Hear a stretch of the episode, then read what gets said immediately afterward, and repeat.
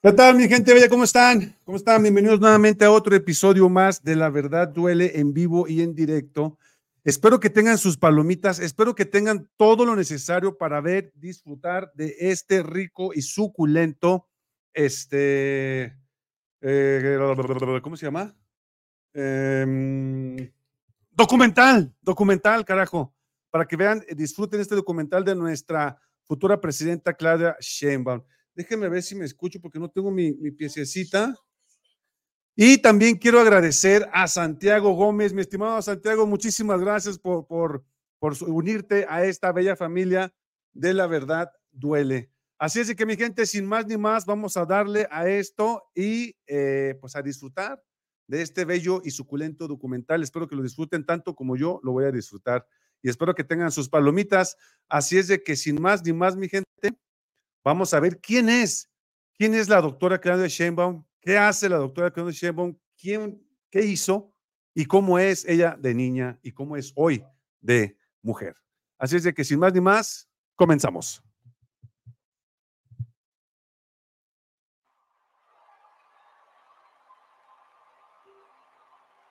Hoy, a unos días del primero de julio, podemos decir que somos decenas de millones de mexicanos y mexicanas que nos une la decisión de construir un país más justo, el anhelo de que un México mejor es posible, que hemos convertido el miedo en la esperanza, el odio en el amor, el desánimo en voluntad, la frustración en confianza y el voto, la unión y la voluntad popular en el arma más poderosa que tenemos. No hay marcha atrás. Este primero de julio vamos a hacer historia.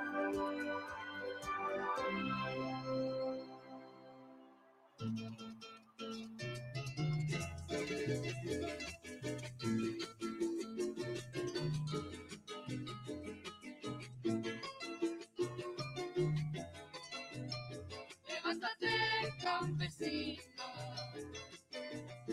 anda correr la sabana, ya canta la guacharaca, a las orillas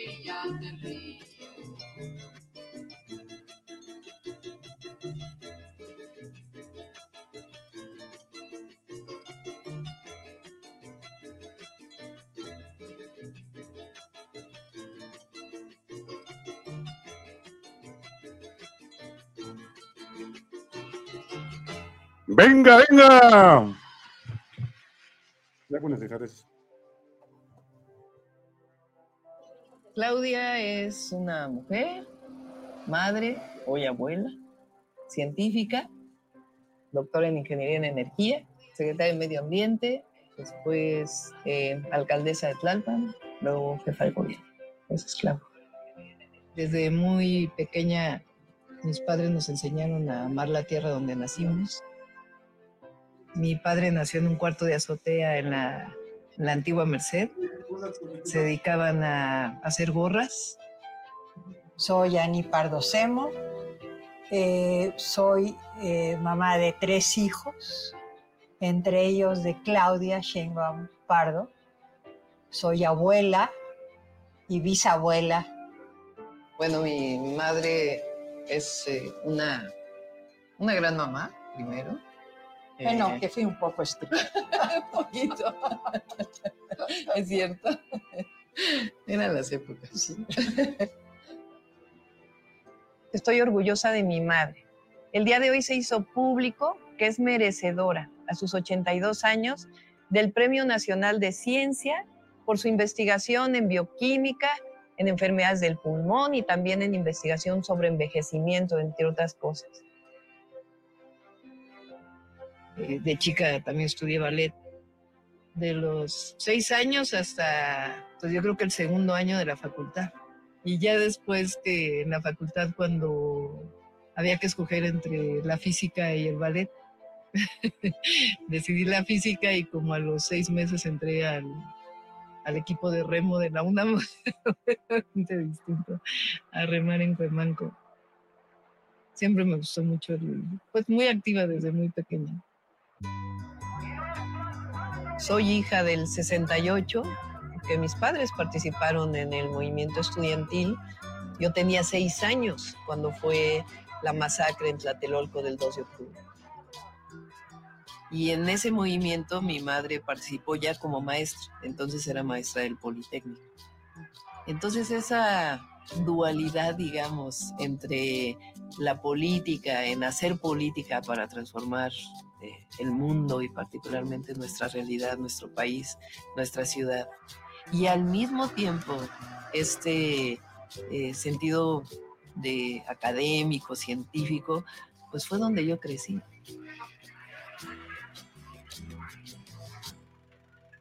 Cuando tenía 15 años me acerqué, me involucré con el movimiento de Doña Rosario Ibarra de Piedra y otras madres que buscaban a sus hijos que habían sido desaparecidos por motivos políticos por el Estado.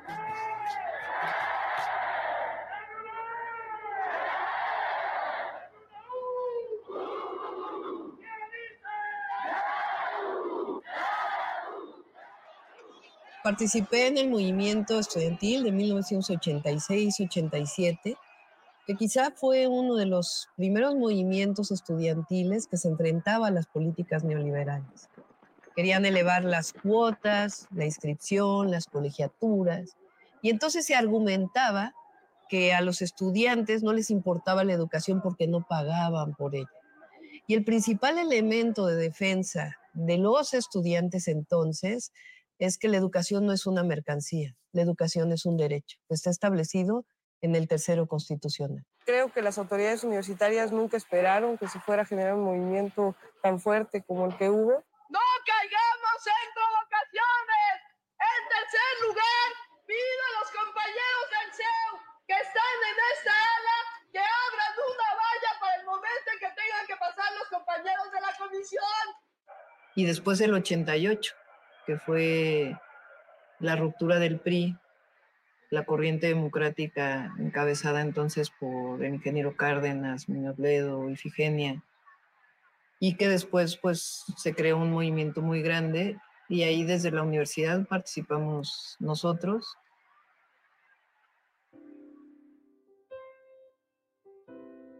Yo estudié física. Em, Después hice maestría y doctorado en ingeniería en energía. Mi hija Mariana, ella, eh, yo tenía 26 años cuando nació y era ayudante de cálculo 1 y cálculo 2. Y al mismo tiempo estudiaba la maestría en la Facultad de Ingeniería de la UNAM. Entonces, eh, cuando nació Mariana, Entró a la guardería del Seguro Social a los cuatro meses, Mariana. Rodrigo iba a la escuela. Entonces, pues la dejaba en la guardería, estaba en Tlalpan. De ahí me iba a, dar clases. Em, regresaba de dar clases, la recogía, me regresaba a casa de mi madre, terminaba la tesis de licenciatura y después, dos tardes a la semana, iba a tomar clases a la maestría.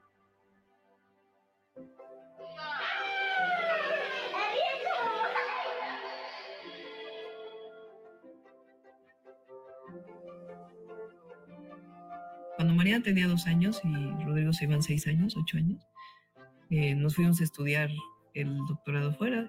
Cuatro años vivimos en Estados Unidos, en California, y luego regresamos. Yo empecé en el Instituto de Ingeniería de la UNAM.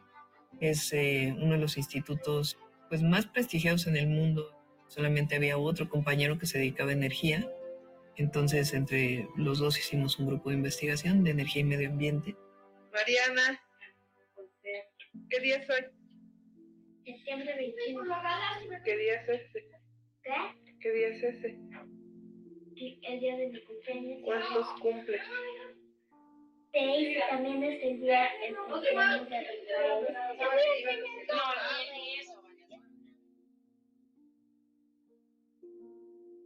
Trabajaba en el Instituto de Ingeniería, pero no nos alcanzaba el dinero y yo conseguí una asesoría en la Comisión Nacional para el Ahorro de Energía. Entonces en las mañanas pues iba a trabajar, recogía a Mariana y los dejaba en la casa de mi mamá. Me iba en la tarde a trabajar, regresaba y luego pues los recogía y luego había que ir a la casa que quedaba pues en San Andrés Totoltepec, casi en el Ajusco. Y pues como es la vida académica, que es eh, dar clases, investigar, publicar, la angustia sobre todo de recoger a tiempo a los hijos de la escuela. Este, eso, este, esa angustia permanente, había tráfico, ya se había hecho tarde, este, y eso que yo tenía un Volkswagen. Entonces, pues así transcurre la vida de las mujeres.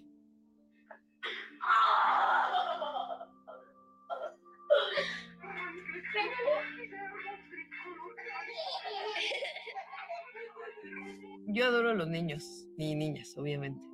Yo digo que si no hubiera sido jefa de gobierno, este, ingeniera, probablemente hubiera sido maestra de jardín de niños, porque realmente adoro a los niños. Entonces con Rodrigo, pues de inmediato se estableció una conexión muy grande y, y para mí siempre fue mi hijo. Entonces crecieron, eh, Mariana y Rodrigo son hermanos, digamos, formalmente son medios hermanos, como se dice, pero son hermano y hermana, eh, siempre han, han crecido así, son muy cercanos, lo cual me da mucho gusto.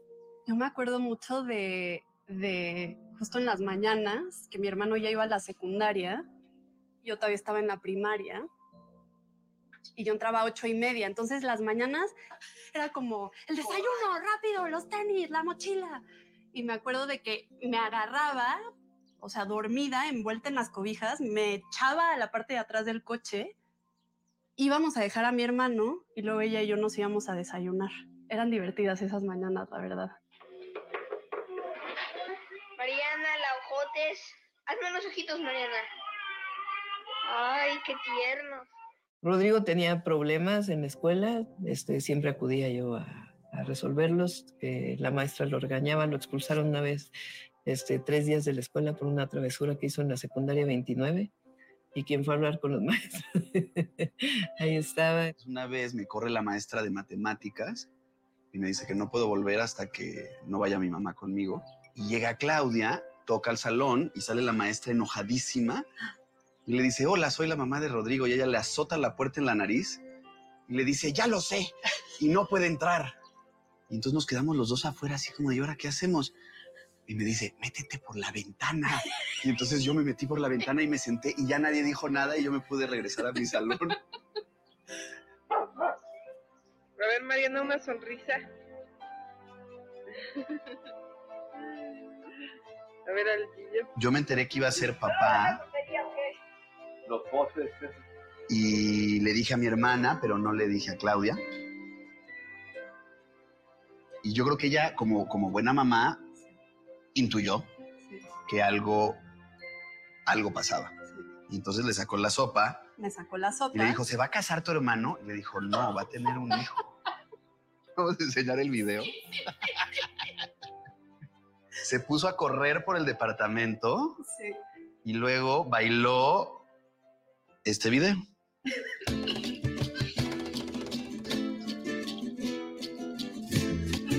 Genial.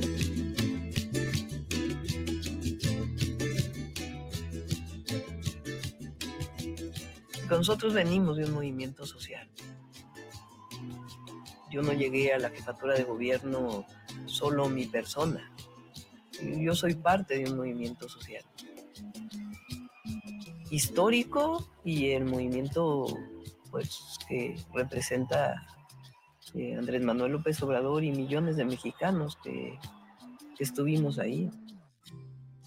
Bueno, yo lo conocía como dirigente social, ¿no? cualquier persona. Cuando los éxodos de Tabasco a la ciudad, pues íbamos a solidarizar, ¿no? Yo creo que ahí fue la primera vez que lo vi físicamente. La primera vez que eh, lo conocí de más cerca fue una vez que se hizo una reunión en mi casa, eh, donde fue él, que es cuando, como una semana después de que se había anunciado que él iba a ser el candidato como jefe de gobierno de la ciudad, y hubo una reunión ahí en mi casa. Había mucha gente. Y ahí lo conocí por primera vez, pues ya más cerca. No sé si lo recuerda, por cierto, lo voy a recordar. Y después, em, cuando ya gana la jefatura de gobierno, me habla Pepe Barberán un día y me dice, oye, este, quiero verte. Dice López Obrador que si quiere ser secretaria de Medio Ambiente. "Mm, ¿Cómo ves? me dice, porque si dices que sí, pues ya te va a hablar él. Y entonces me llamó él y me dijo, vamos a vernos. Y lo vi en el Sambors de San Ángel. este, y ahí me dijo, ¿cómo ves Es la secretaria de Medio Ambiente? Y dije, sí. Me dijo, yo lo que quiero es que disminuya la contaminación de la ciudad. Este, ¿Sabes cómo hacer eso? Pues le dije, creo que sí, con un equipo. Y ya, a partir de ahí fue que este, me incorporé al gobierno y de ahí pues establecimos una relación, pues yo creo que de mucha confianza y, trabajo. Él, él tiene la idea del segundo piso de periférico. Bueno, que platica con un grupo de ingenieros y toma la decisión de que es una obra que, que es importante hacer. Em, reúne al gabinete y, nos dice, pues, vamos a hacer un segundo piso en periférico. Necesito de su apoyo. este, y entonces yo ahí levanté la mano y dije, bueno, este, yo creo que ya está tomada la decisión, pues hay que hacerla científicamente. este, hay que hacer un modelo para no solo en términos estructurales, que finalmente pues ahí el ingeniero Cerur y el ingeniero Riobo pues tenían el conocimiento, sino a mí lo que me apuraba era el, trazo, dónde iban a estar las bajadas, dónde las subidas, si eso iba impactar en el tráfico, el tema ambiental. Entonces, em, pues de ahí yo creo que dijo, pues a esta mujer yo creo que la voy a involucrar en el proyecto, aunque sea secretaria de Medio Ambiente. Y entonces me llamó un día y me dijo, este, vamos a hacer un área especial para el segundo piso y quisiera que la coordinaras.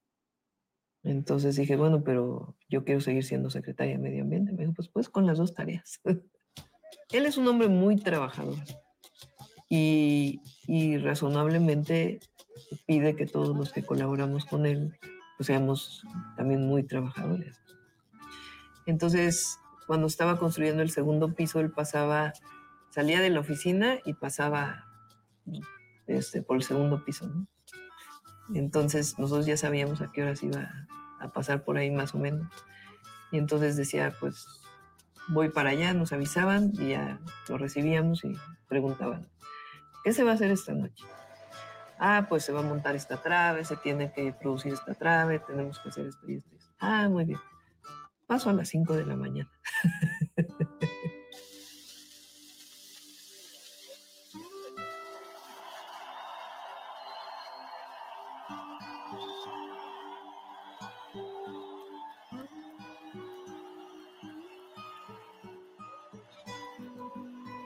Cuando viene el fraude del 2006, eh, yo lo voy a ver al siguiente día y me dice, el, entonces empezaba lo del voto por voto, casilla por casilla, pero de la gente. Y entonces me dice él, ¿me puedes ayudar a, trabajar con un equipo para entender cómo fue el fraude? Eh, fueron pues muchos, muchos días de ver las actas, cómo eran, contar los números, hacer matemáticas con el famoso PREP, hasta que vimos pues cuál era, cuál había sido el esquema principal del fraude, ¿no? que fue en la casilla, cambiando los datos de las actas, aparte pues de otros métodos. Pero todo ese proceso para poderlo ir este, sabiendo exactamente qué es lo que había ocurrido y cómo eh, evidenciar que realmente ha habido un fraude, pues fueron muchas noches sin dormir, muchos matemáticos, científicos que en su momento también hacían sus propios números, hasta que se hizo pues el documento que fue presentado en el Tribunal Electoral. Y de ahí pues levantarse después del 2006, porque eh, se levanta el plantón de reforma y eh, le dan el triunfo a Calderón y fue un momento muy difícil del movimiento.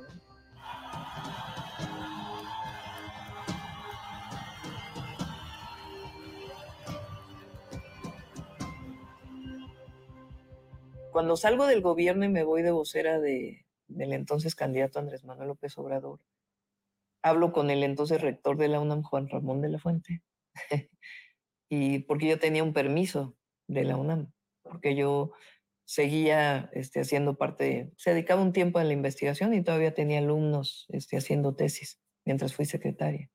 Entonces fue que regresé a la UNAM formalmente a retomar mis actividades como académica. Y, y fue difícil, porque fue un cambio de vida y además después de todo lo que habíamos vivido.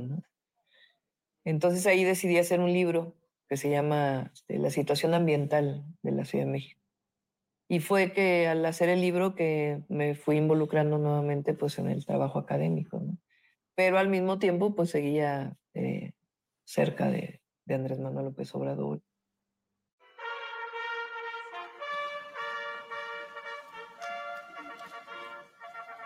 Yo me vinculé porque es el panel intergubernamental de cambio climático. Es una entidad de alrededor de 2.000 científicos en todo el mundo, en donde también participa Mario Molina, que eh, está ligado a la Organización de Naciones Unidas y es el panel de científicos que estudia los temas de cambio climático. En 2007, eh, siendo yo parte de autora por contribución de uno de los capítulos, eh, pues le dieron al IPCC el Premio Nobel de la Paz. Pues una sorpresa, porque yo venía, es decir, estaba haciendo el segundo piso. Este, eh, pues obviamente uno siempre es madre y las tareas de la casa. era secretaria del medio ambiente, Em, y aparte, pues las tareas académicas, ¿no? Y, ser parte del panel. Entonces, em, me costó mucho trabajo seguir siendo y pues finalmente, cuando sale el premio Nobel, pues dije, qué bueno que no dejé. cuando viene el 2012, después de la compra del voto, en fin, él le escucha mucho ¿no? y dice, la gente está diciendo que formemos un partido. ¿Por qué no lo ponemos a votación? Y entonces a mí me tocó en el 2012 siete distritos de Puebla trabajar. Entonces después de eso eh, nos fuimos a esos distritos electorales a hacer asambleas, a preguntarle a la gente si qué querían, si Morena, que ya era una asociación civil, se convirtiera en partido o siguiera siendo movimiento social. Y la gente 98% votó partido político. Y entonces de ahí eh, hubo un grupo como de, pues no sé, unas cinco o seis personas que nos reunió el hoy presidente López Obrador y nos dijo, pues, ¿cómo ven si redactamos la declaración de principios, los estatutos, para ponerlos a, a votación en su momento, ¿no? Entonces, pues ahí a me tocó eh, escribir la declaración de principios. Iniciamos tocando casa por casa. Venimos de parte del licenciado López Obrador. Adelante. Oye, usted sabe que López Obrador ya no está en el PRD, que ahora está en otro partido político, se llama Morena. Ah, no, pues no sabía. Así. Y presentarme, pues me llamo Claudia Sheinbaum, mucho gusto soy profesora de la UNAM, pero ahora estamos en Morena y así, y le dimos como dos vueltas a la delegación caminando. Y acabamos pues con un movimiento muy, muy grande y ganando la alcaldía.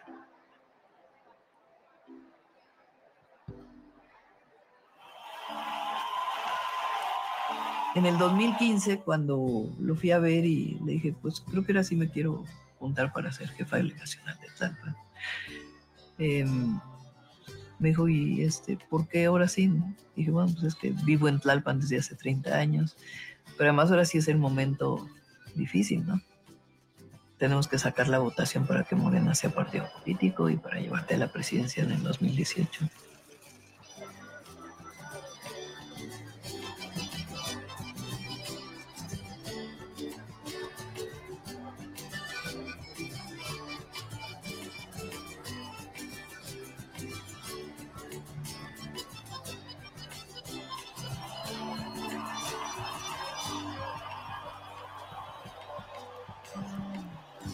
Uno no llega al poder por el poder. Este no es un asunto personal. Y en eso también uno tiene que entender, eh, seguir siendo una persona sencilla. Protesto guardar y hacer guardar la constitución política de los Estados Unidos mexicanos.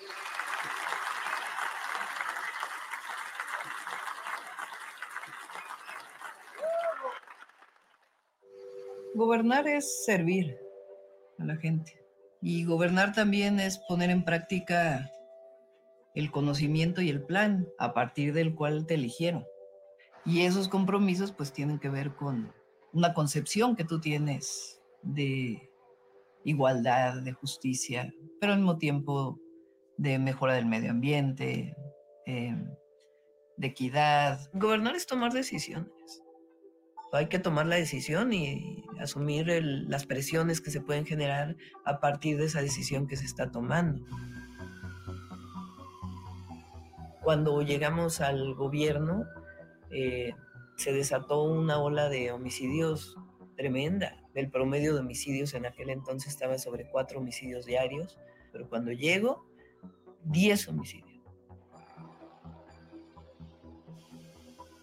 Una pues, eh, guerra ahí entre lo que eran los cárteles que operaban en la ciudad em, y desde mi punto de vista, pues el rompimiento de una serie de acuerdos que se tenían previamente.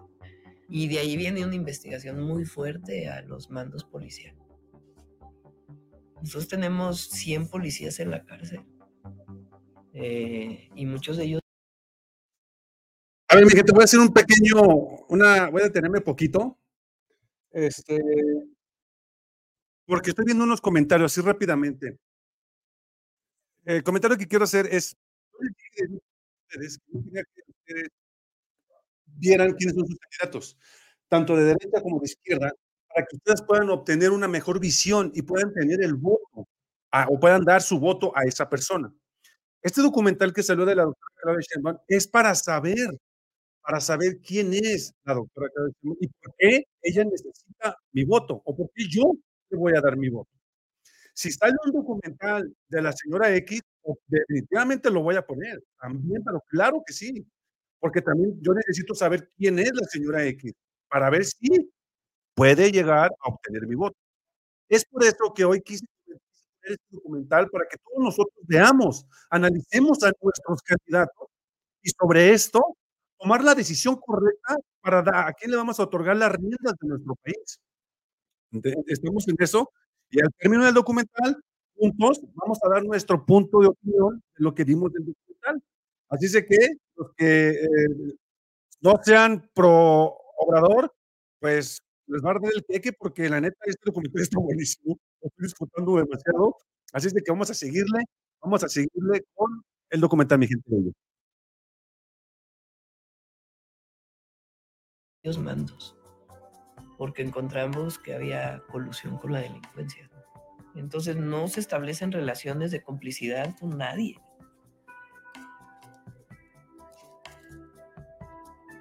Hemos reducido homicidio en alrededor del 50% y eso se ha logrado con una estrategia que tiene que ver con las causas, con mejor policía, con inteligencia, con investigación, con más cámaras, con profesionalismo y con mucha coordinación también con el gobierno de México y la coordinación entre la policía y la fiscalía. Pero hoy estamos en una tendencia a la reducción de todos los delitos. Yo siempre he creído que el Estado tiene un papel fundamental en, eh, en, los grandes derechos. Eh, el gran problema del neoliberalismo es que convirtió derechos en mercancías, derechos en privilegios se pierde la posibilidad de salir adelante como sociedad, porque entonces solamente el que tiene recursos económicos lo puede hacer. Y parece que es un asunto de meritocracia, de si no tienes el mérito personal no puedes llegar a ser una u otra persona, cuando en realidad el Estado tiene la obligación de brindar educación pública, salud pública, y la educación pública debe ser la mejor de todas. Entonces hay que invertir en educación pública y la educación pública también tiene que tener una una visión en el sentido de la formación de personas. Cuando llegamos al gobierno había una beca que se llamaba Niños Talento, que solamente le daba un poco de recurso, una beca a quien tenía 9 y 10 de promedio. En la idea de que pues un niño una niña para tener un incentivo, digamos, para tener una buena calificación. Y la verdad es que eso generó muchas diferencias en el entorno escolar. Una calificación eh, no necesariamente, primero, no define el talento de un niño o una niña.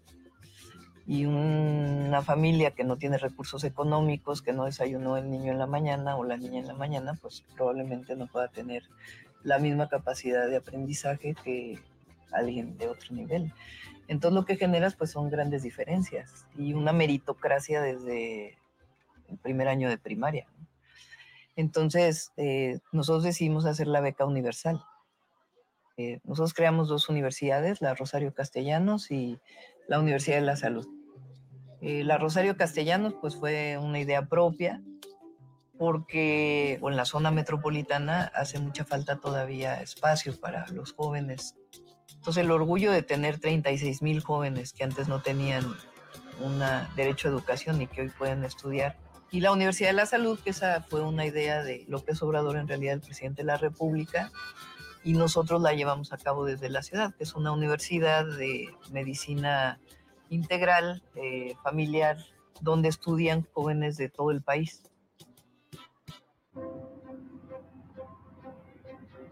Bueno, es Jesús arriba, mi pareja. Hola. Eh, fuimos novios en la facultad, después eh, dejamos de ser novios, eh, cada quien hicimos nuestra vida y nos encontramos hace seis años. Sí, 2010, finales de 2016. Él también estudió física, pero él es doctor en física y yo soy doctor en ingeniería. Justo se acababa de divorciar, yo también. Eh, y nos contactamos por Facebook. y él también había dejado de trabajar allá y nos reencontramos. ¿no? Me dijiste, búscate chambas si te quieres venir.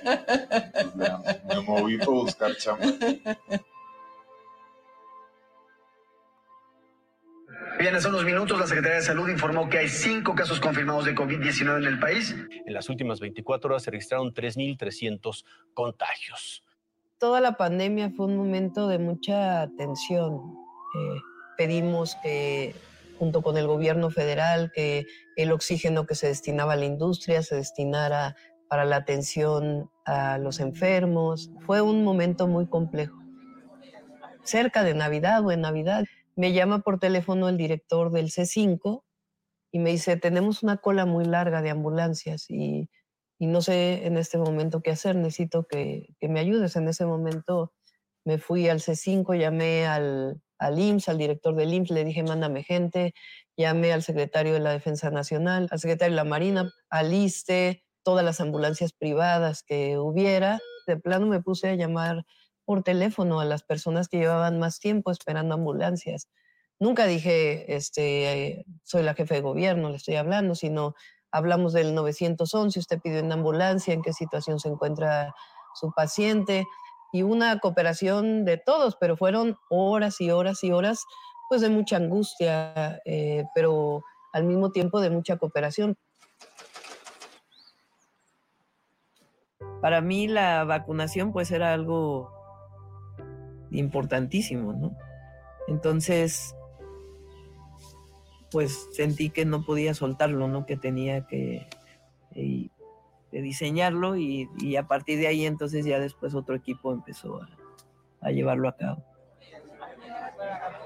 Es un cálculo decir, a ver, cuánta gente se va a vacunar, dónde viven, cuántas vacunas tenemos, cuántos macrocentros de vacunación necesitamos, cuánta gente de apoyo necesitamos, de dónde va a venir esa gente, cuántas vacunas por minuto se pueden hacer, cuántos números de enfermeras, de médicos necesitamos en el lugar, qué infraestructura se requiere.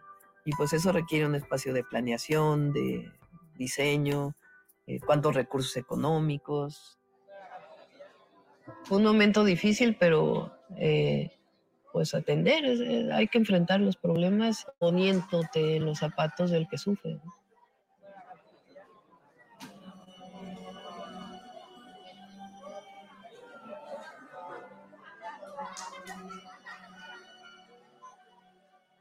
Desde antes de que entrara al gobierno de la ciudad, metí un equipo a trabajar justamente el tema de cablebús para la ciudad y pensado siempre como un transporte público, es decir, que fuera no un transporte concesionario, sino un transporte que operara el gobierno de la Ciudad de México. Y entonces ahí empezamos a diseñar pues eh, la manera en que tenía que hacer, hablamos con el responsable de mi teleférico en La Paz y de ahí pues empezó todo el desarrollo.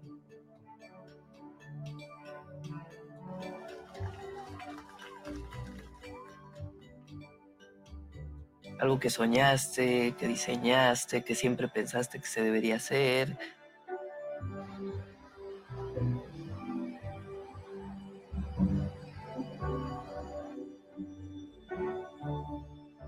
lo que estamos llevando a cabo en movilidad, pues algo que yo durante muchos años estudié y lo estamos llevando a la práctica. Siempre dije en mis artículos académicos que había que invertir en transporte público, era la mejor manera de resolver los problemas ambientales, pero además de acercar los derechos a la gente.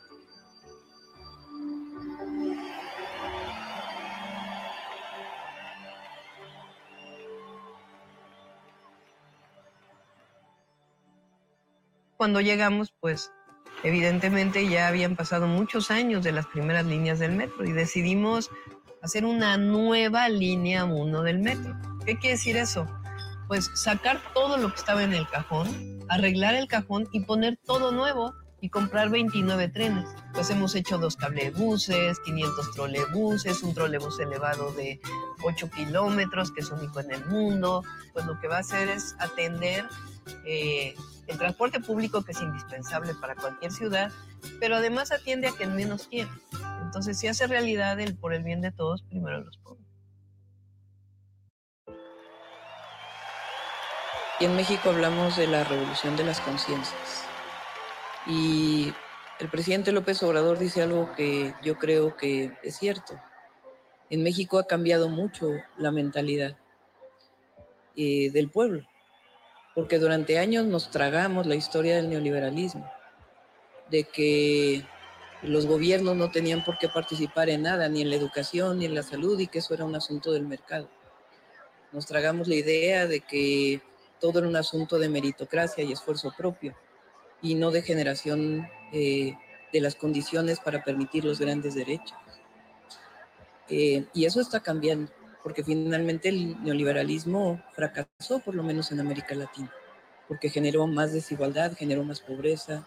Y es cierto, el de arriba tiene que saber que mientras persistan las desigualdades va a haber violencia. Y en el caso de las mujeres es igual. En el caso de los grandes derechos de las mujeres es lo mismo.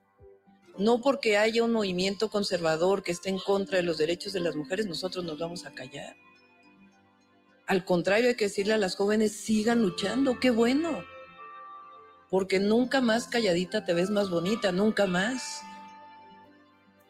Y falta hacer eh, muchas más cosas, eh, pero que las jóvenes, que las niñas, que las mujeres sepan que hay un gobierno que no las deja solas. Yo veo las niñas como me miran.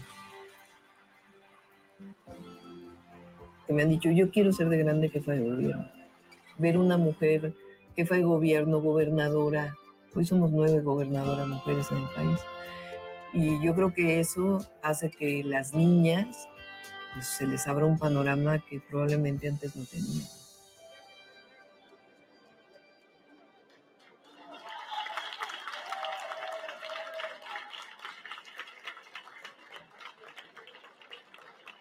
El análisis integral de estos datos nos permite concluir de manera inobjetable que la compañera Claudia Sheinbaum Pardo obtuvo el mejor posicionamiento para ser considerada como coordinadora de los comités para la defensa de la cuarta transformación.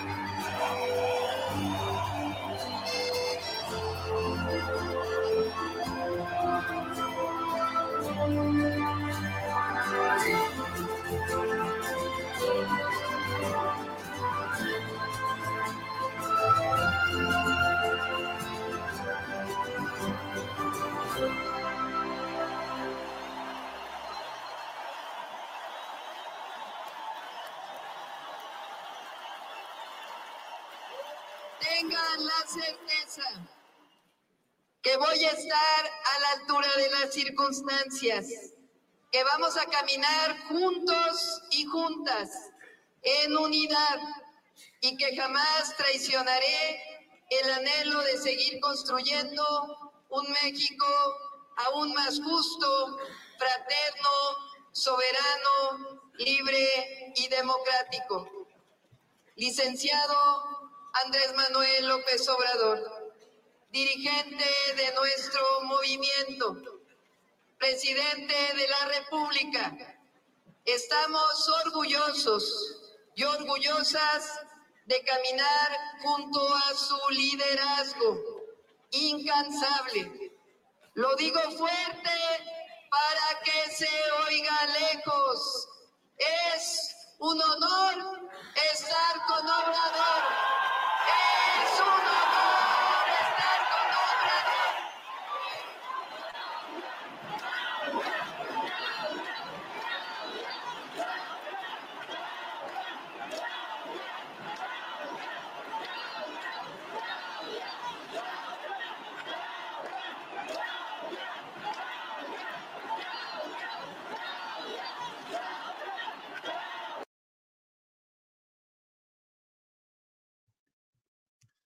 Pues ahí está mi gente bella. ¿Cómo vieron ustedes esto? Había, por lo que vi, había unos, unos derechangos por aquí que el mentado Tony. Un documental, por si no lo sabía este fulano, un documental es información de la persona. ¿Para qué? Para que conozcas a esta persona. ¿Quién es? ¿Por qué debes de conocerla? ¿En qué te va a ayudar? ¿En qué te va a beneficiar? ¿Qué va a hacer por ti? ¿Por qué debo de confiar en esa persona? ¿Qué estudios tiene? ¿Qué es su familia? ¿Quién es su familia? ¿Cuáles errores tiene? ¿Qué errores ha cometido? ¿Qué errores puede cometer? ¿Qué estudió? ¿Cuál es su historial académico? ¿Cuál es su historial político? ¿Cuál es su historial de romances? Todo. Eso es un documental. La doctora Claudia Sheinbaum va a cambiar aquello que conocemos como el patriarcado, porque hoy lo va a hacer como un matriarcado. Y eso nos da a entender que ahora también, como siempre ha sido, que la mujer es equitativa a los hombres. Me siento yo muy orgulloso de decirles que por primera vez en la historia de México, por fin vamos a tener a una mujer con las riendas del poder de México. Vamos a tener a una mujer quien va a ser Perdón, se me fue el, el audio. Bueno, vamos a tener una mujer quien ahora le vamos a dar nuestro apoyo. Y eso implica que el machismo va a bajar y disminuir cada vez más. Y eso para mí es un gran orgullo. La doctora habló sobre lo que ella hizo en realidad, en medio ambiente. Me comentaban que si ella en qué trabajaba integridad, por lo que veo esa persona no estudia, no ve más allá de lo que son sus ojos. Si ella, si esa persona se pusiera a estudiar, a leer, a ver el documental, entonces entenderíamos que la doctora estudió en la UNAM, estuvo en la UNAM trabajando como científica, que se fue a California a hacer su doctorado, que no es como la señora X que nada más compra el, el título o la tesis, estudia seis, dos, dos, tres semestres, ya gana 50 mil pesos. Esto es una verdad, esta, esta doctora es una verdadera persona científica, inteligente, intelectual, que quiere apoyar, dar continuidad a la cuarta transformación. Es eso. Y el documental nos está mostrando eso. El neo- neoliberalismo nos tenía tan opacados a nosotros los mexicanos con tantas mentiras. Nos tenía envueltos en un mundo surrealista, en un mundo que no existía en México. Hoy, gracias a personas como López Obrador, a personas como Claudia Sheinbaum, a personas quienes están conformando la cuarta transformación, sí, que me refiero a ti, que estás viendo en este momento, que en un futuro vas a ver este programa, que estamos unidos en esta cuarta transformación, es lo que va a hacer que México evolucione, que México pacte, que México crezca, que México gire alrededor del mundo y que el mundo no gire alrededor de México. Que México ya no sea la puerta trasera, sino que sea la puerta delantera de los países más avanzados que nosotros. Porque créanlo, mi gente, en menos de una década vamos a ser una primera potencia y eso lo logramos nosotros en el 18. Un cambio radical que se hizo en México con un simple voto, un voto de confianza que le dimos al licenciado Andrés Manuel López Obrador. Cambiamos todo un país con un simple voto que fuiste tú, que no lo vendiste por mil pesos, que no lo vendiste por una despensa, que no lo vendiste por un- una calle que te hicieran una mentira o una promesa que nunca te iban a cumplir. Hoy, gracias a ese simple voto, que antes te costaba mil pesos, hoy te quiero decir, te quiero presumir que tu voto no vale un peso ni mil pesos, hoy vale millones. Y si te lo quieren comprar, véndeselos en 10 millones de pesos, porque eso es lo que hoy los mexicanos obtenemos al dar ese voto de confianza en aquel 2018 de nuestro gran presidente Andrés Manuel López Obrador. La continuidad va, la cuarta transformación va, y esto va a depender de nosotros, de nosotros como mexicanos. Espero que les haya gustado este, eh, este documental. Quise compartirlos con ustedes porque deben de saber quién es Claudia Sheinbaum. Si tú vas a votar por ella, tienes que saberlo. Y reitero, si sale un documental de la señora X donde chiquita con- vendiendo gelatinas y creciendo, luego se hizo ingeniera ganando 50 mil pesos, luego como una empresa donde ganó más de mil millones de pesos, me gustaría saber, me gustaría saberlo. Y también lo voy, también lo voy a presentar, porque yo soy un medio informativo. Yo no estoy a favor de ningún partido, ustedes lo saben. Y tanto es así que también le he echado caca a la, a, la a Morena. Ustedes lo saben, porque aquí mi canal se llama La Verdad y la verdad nos duele. Y en ocasiones se han molestado ustedes conmigo y me han dicho que me han llegado al voto. Pero no, mi gente. Aquí yo siempre les voy a hablar las cosas como son. En ocasión, reitero, como siempre les he dicho, les va a arder, les va a doler, les van a gozar, van a disfrutar, van a llorar, van a reír o se van a encanijar conmigo. Pero así es la verdad.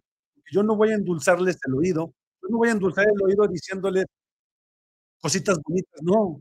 Para eso tienen sus parejas. Yo les voy a dar la realidad de lo que estamos viviendo en nuestro Mexicalpan de las Tunacas. Gente, pues espero que les haya gustado este programa. Si fue así, compartan para que más gente se entere. Denme su poderosísimo like. Es todo lo que yo les pido. Regálenme su poderoso like, compartan en sus redes sociales y suscríbanse a mi canal si aún no lo han hecho. Ya conocen a Claudia Sheinbaum. Después veremos José Gálvez. Y ahora te pregunto, y dejo la pregunta en el aire. ¿Tú, tú por quién votarías? Esto fue Prepara tus palomitas, tus bebidas, y acompáñame a ver este maravilloso documental de la doctora Sheinbaum. Yo soy Evodio Camarena, y esto lo viste en la verdad. En la verdad duele. ¿Hay más?